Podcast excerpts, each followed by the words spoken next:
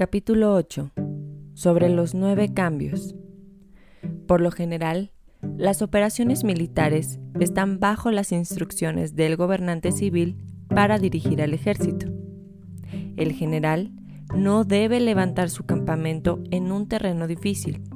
Deja que se establezcan relaciones diplomáticas en las fronteras. No permanezcas en un territorio árido ni aislado. Cuando te halles en un terreno cerrado, prepara alguna estrategia y muévete. Cuando te halles en un terreno mortal, lucha. Terreno cerrado significa que existen lugares escarpados que te rodean por todas partes, de manera que el enemigo tiene movilidad, que puede llegar e irse con libertad, pero a ti te es difícil salir y volver.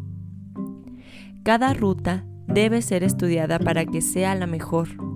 Hay rutas que no debes usar, ejércitos que no han de ser atacados, ciudades que no deben de ser rodeadas, terrenos sobre los que no se debe combatir y órdenes de gobernantes civiles que no deben de ser obedecidas. En consecuencia, los generales que conocen las variables posibles para aprovecharse del terreno saben cómo manejar las Fuerzas Armadas. Si los generales no saben cómo adaptarse de manera ventajosa, aunque conozcan la condición del terreno, no pueden aprovecharse de él. Si están al mando de ejércitos, pero ignoran las artes de la total adaptabilidad, aunque conozcan el objetivo a lograr, no pueden hacer que los soldados luchen por él. Si eres capaz de ajustar la campaña para cambiar conforme al ímpetu de las fuerzas, entonces la ventaja no cambia y los únicos que son perjudicados son los enemigos. Por esta razón, no existe una estructura permanente. Si puedes comprender totalmente este principio, puedes hacer que los soldados actúen en la mejor forma posible.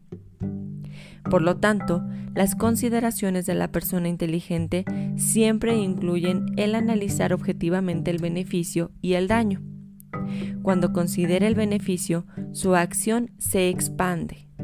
Cuando considera el daño, sus problemas pueden resolverse. El beneficio y el daño son independientes y los sabios los tienen en cuenta. Por ello, lo que retiene a los adversarios es el daño, lo que les mantiene ocupados es la acción y lo que les motiva es el beneficio. Cansa a los enemigos manteniéndolos ocupados y no dejándoles respirar. Pero antes de lograrlo, tienes que realizar previamente tu propia labor. Esa labor consiste en desarrollar un ejército fuerte, un pueblo próspero, una sociedad armoniosa y una manera ordenada de vivir. Así pues, la norma general de las operaciones militares consiste en no contar con que el enemigo no acuda, sino confiar en que tienes los medios para enfrentarte a él. No contar con que el adversario no ataque, sino confiar en poseer lo que no puede ser atacado. Si puedes recordar siempre el peligro cuando estás a salvo, y el caos en tiempos de orden, permanece atento al peligro y al caos mientras no tengan todavía forma y evítalos antes de que se presenten. Esta es la mejor estrategia de todas. Por esto, existen cinco rasgos que son peligrosos en los generales. Los que están dispuestos a morir pueden perder la vida. Los que quieren preservar la vida pueden ser hechos prisioneros. Los que son dados a los apasionamientos irracionales pueden ser ridiculizados. Los que son muy puritanos pueden ser deshonrados. Y los que son compasivos pueden ser turbados. Si te presentas en un lugar con toda seguridad, los enemigos se precipitarán a defender. Las personas compasivas se apresurarán invariablemente a atacar a sus habitantes, causándose a sí mismos problemas y cansancio. estos son cinco rasgos que constituyen defectos en los generales y que son desastrosos para las operaciones militares. Los buenos generales son de otra manera, se comprometen hasta la muerte, pero no se aferran a la esperanza de sobrevivir. Actúan de acuerdo con los acontecimientos, en forma racional y realista, sin dejarse llevar por las emociones ni estar sujetos a quedar confundidos. Cuando ven una buena oportunidad, son como tigres. En caso contrario, cierran sus puertas. Su acción y su no acción son cuestiones de estrategia y no pueden ser complacidos ni enfadados. Análisis del capítulo. Cuando escuchamos la palabra líder, la mayoría de las veces pensamos en nuestro jefe, en algún líder político, religioso o simplemente en alguien más menos en nosotros. ¿Por qué nos pasa esto? Cuando lo cierto es que todos somos líderes, todos podemos ser líderes en algún ámbito de nuestra vida. Es de suma importancia que todos aprendamos a ser excelentes líderes, porque esto tendrá un impacto directo en nuestro camino, para bien o para mal. Pero vayamos un paso atrás. Vamos al significado de ser líder. ¿Qué es ser un líder? Es ser un guía, en el estricto sentido de la palabra.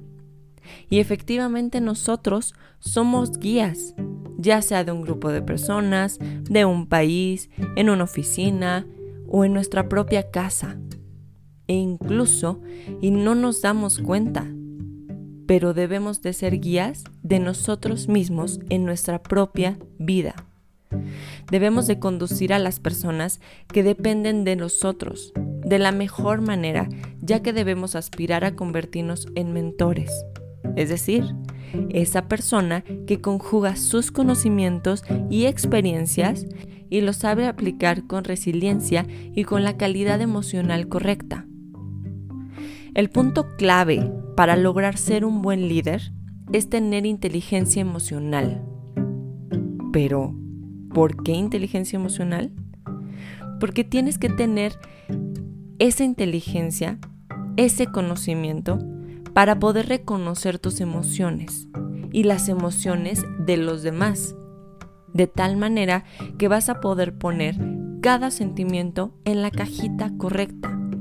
Y esa separación te va a ayudar a que puedas entender qué está pasando a tu alrededor, por qué está pasando. Y en conjunto con tu experiencia y conocimientos, sabrás cómo los puedes solucionar. ¿Te hace sentido? Veamos un ejemplo de nuestro día a día. Las redes sociales. Cada vez se incrementa más el escuchar en las redes sociales que están llenas de ira y enfado, sentimientos que detona en un comentario negativo, o varios. Pero esto por qué pasa?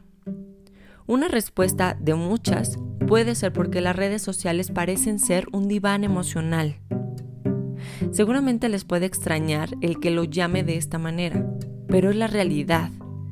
Las personas somos seres emocionales y en su mayoría no sabemos qué hacer con la ira que se genera diariamente por muchas situaciones que pasamos y que descargamos con todo nuestro sentir en un mal comentario para hacer sentir mal a otra persona, porque queremos que se sienta igual que nosotros. Esto claramente no es lo correcto. Justamente por este motivo debemos de saber organizar nuestras emociones para poder tomar las riendas de nuestra vida, tener conciencia de nuestros actos y conciencia de que las emociones no son malas.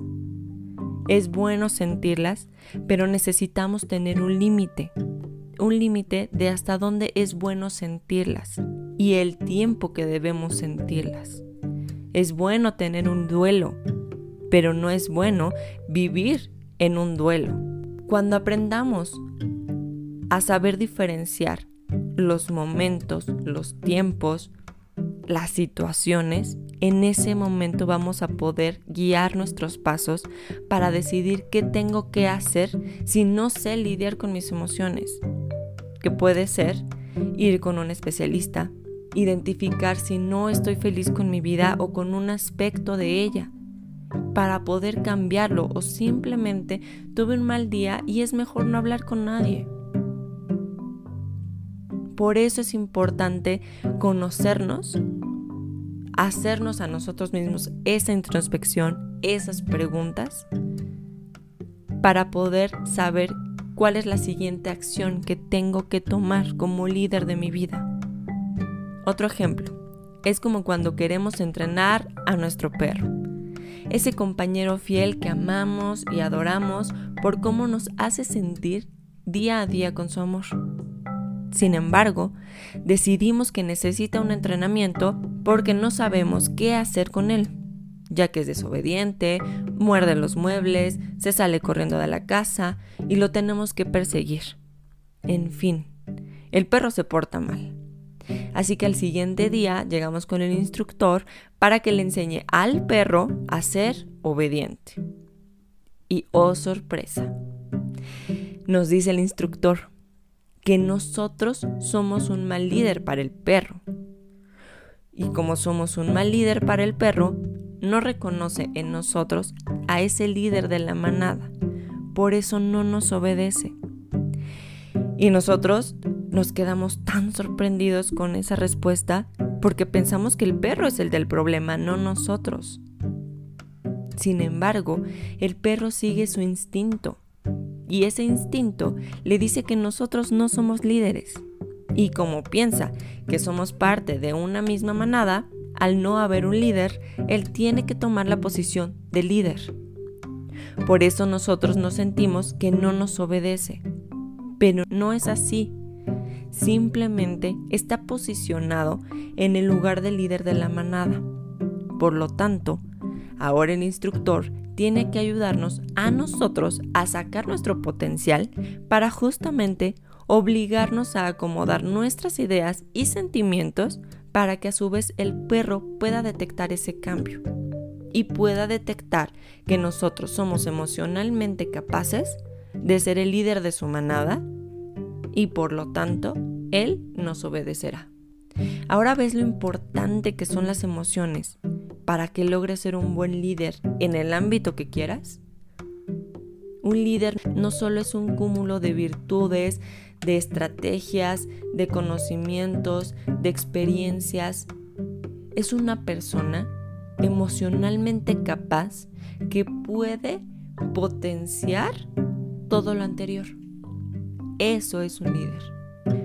Déjame en los comentarios si este contenido te fue de valor por favor compártelo en tus redes sociales. Nos escuchamos en el siguiente capítulo.